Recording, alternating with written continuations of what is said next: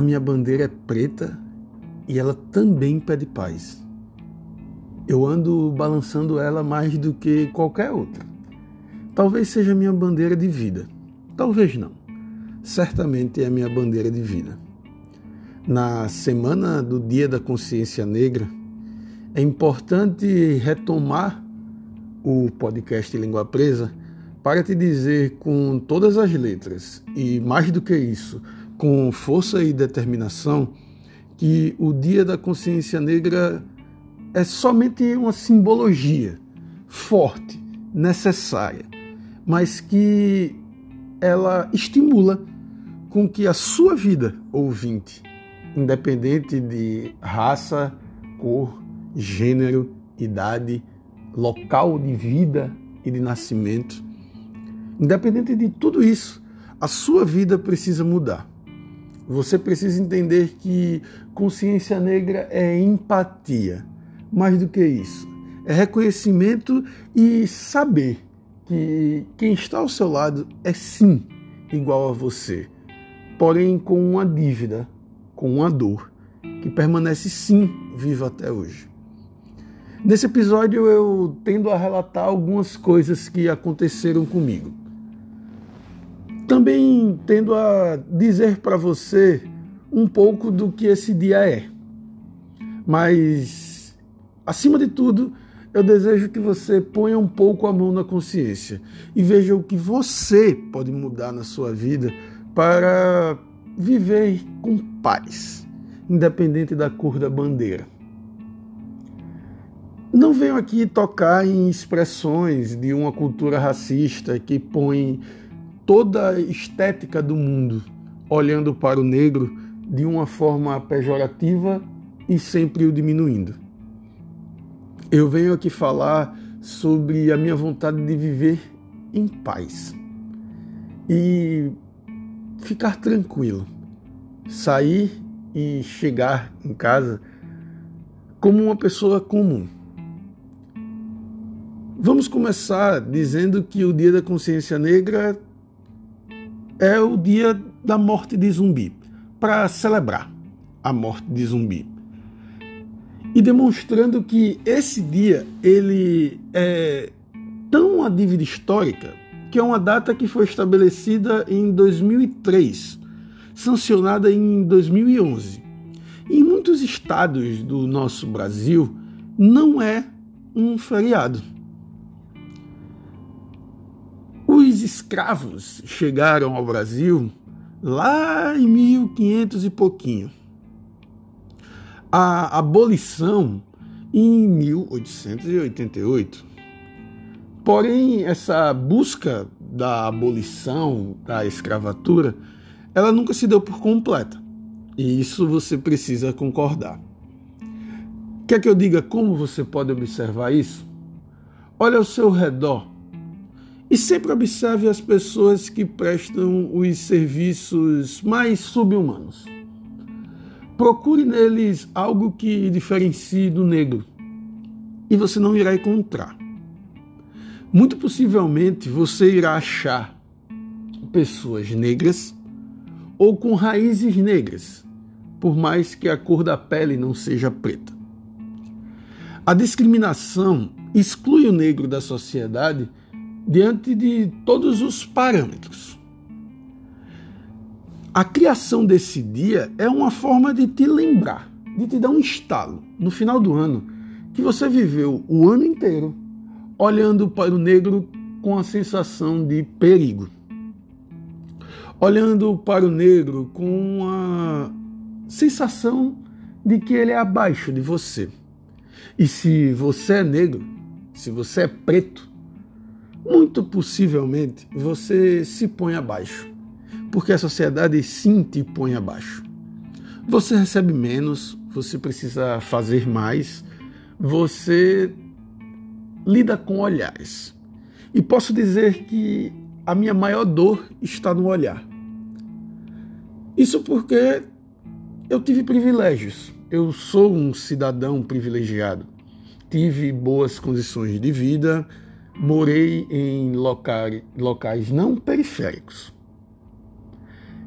Isso me fez estar inserido em um ambiente branco, sempre como negro, sempre rebaixado, sempre olhado de lado, nunca sendo o alvo de elogios, sempre sendo o alvo de críticas. Zumbi, que representa esse dia, até hoje é escorraçado. Por falar que tinham escravos, por falar do assassinato, de crimes, porque o que fazem com o zumbi é tão somente o que fazem comigo, que é diminuir, que é sempre achar um jeito de colocar para baixo, enquanto toda a sociedade busca um jeito de louvar e engrandecer os demais componentes dela. Eu diria que uma frase de Bob Marley me completa bastante. Quando ele diz: Não preciso ter ambições, só uma coisa que eu quero muito, que a humanidade viva unida, negros e brancos, todos juntos. Sim, juntos.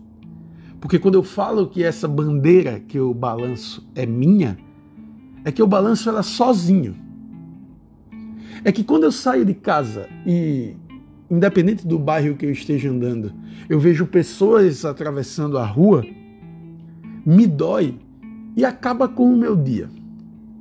Quando eu estou em um ambiente de trabalho e eu preciso sim provar sempre, falar mais sempre do que qualquer outra pessoa branca, eu sinto que o meu caminho é mais distante. Eu faço a reflexão que Ulisses Tavares fez, quando ele diz: Olha de novo, não existem brancos, não existem amarelos, não existem negros. Somos todos arco-íris. É triste dizer que essa frase gera preconceito, porque além de você não se achar igual ao negro, você, ao escutar arco-íris, ainda tem um preconceito possivelmente relacionado a bandeira do movimento LGBTQI. A gente é proibido de ser inteligente, como diz Paulo Freire, e dói. Dói muito. Dói bastante. Saber que minha bandeira está sendo hasteada sozinha, e enquanto eu balanço a bandeira preta, você balança a bandeira branca, pedindo paz com medo de mim. Eu não sou mais perigoso. Eu sou humano. Muitas vezes a gente assiste, hoje em dia, uma revolta com sistemas ditatoriais, assiste revolta contra uma esquerda política, colocando sob ela o bastão de quem tortura, de quem prende a economia, de quem restringe a riqueza. Mas é isso que fazemos todos os dias. Porque se você se incomoda com um sistema ditatorial que prende e que julga, independente da razão, você precisa se incomodar com um sistema carcerário que prende 70% negros, jovens, precisa se incomodar com o sistema carcerário feminino, onde mulheres que sofrem a ausência do Estado são punidas com mais rigor pela cor da sua pele. Você precisa olhar para o seu lado e saber que essa bandeira que se estende é a bandeira de quem é preso e passa quatro anos sem julgamento mas a gente assiste diariamente brancos sendo presos e soltados por nada, com poucos dias. E não é questão de dinheiro, é questão de preconceito. Eu gostaria de dizer para vocês que eu já passei por muito, mas é muito pouco diante do que o preto brasileiro mundial vive. Se você fizer uma pequena pesquisa na internet, você vai ver que as raízes do preconceito da discriminação estão vivas, estão fincadas. Dói. E dói bastante. Quando eu conto a você que eu moro a 300 metros do meu escritório e que há um bom tempo eu evito ir andando porque pessoas atravessam a rua para mim, dói. Quando eu digo a você que eu já fui demitido por causa da cor da minha pele, dito isso olhando na minha cara, dói. Quando eu digo a você que eu já atravessei e um carro quase me atropelou, olhou para mim e fez sai daí, negro, é porque dói. Dói assim como doeu eu já estar presente num restaurante e ter que sair dele. Pela quantidade de pessoas olhando para mim como se eu não devesse estar ali. Dói ao ponto de eu não ter nem percebido isso. E da pessoa que está comigo olhar, chorar e me fazer sentir a dor de não poder estar no lugar simplesmente por ser o que eu mais tenho orgulho de ser. Existe um poema de Adão Ventura que diz: Minha carta de alforria não me deu fazenda, nem dinheiro no banco, nem bigodes retorcidos. Minha carta de alforria costurou os meus passos aos corredores da noite de minha pele. São os passos que eu tenho que seguir diariamente, sabendo que o que para você possivelmente é um feriado, para mim é um grito. Para que você tenha consciência preta, para que você saiba que pessoas sofreram, e basta você imaginar o quanto você já ouviu um parente seu contando uma história de vida e de sofrimento, para saber o quanto você o exalta e faz questão de falar a história dele. Basta você assistir um TED qualquer de uma pessoa contando uma grande história de superação para você tê-la como exemplo. A bandeira que eu balanço é para que você me veja assim como exemplo. Porque para dirigir um carro foi mais difícil para mim do que para você. Para ter um relacionamento é mais difícil para mim do que para você. Para conviver em grupo é mais difícil para mim do que para você. E até quando o dinheiro pinga na minha conta, é mais difícil para mim do que para você. Tudo que eu faço é perigo. Tudo que você faz é atitude. E quando eu falo tudo, não é, de forma alguma, um radicalismo. Querendo me pôr como coitado. Não é. Não é. É apenas tentando entender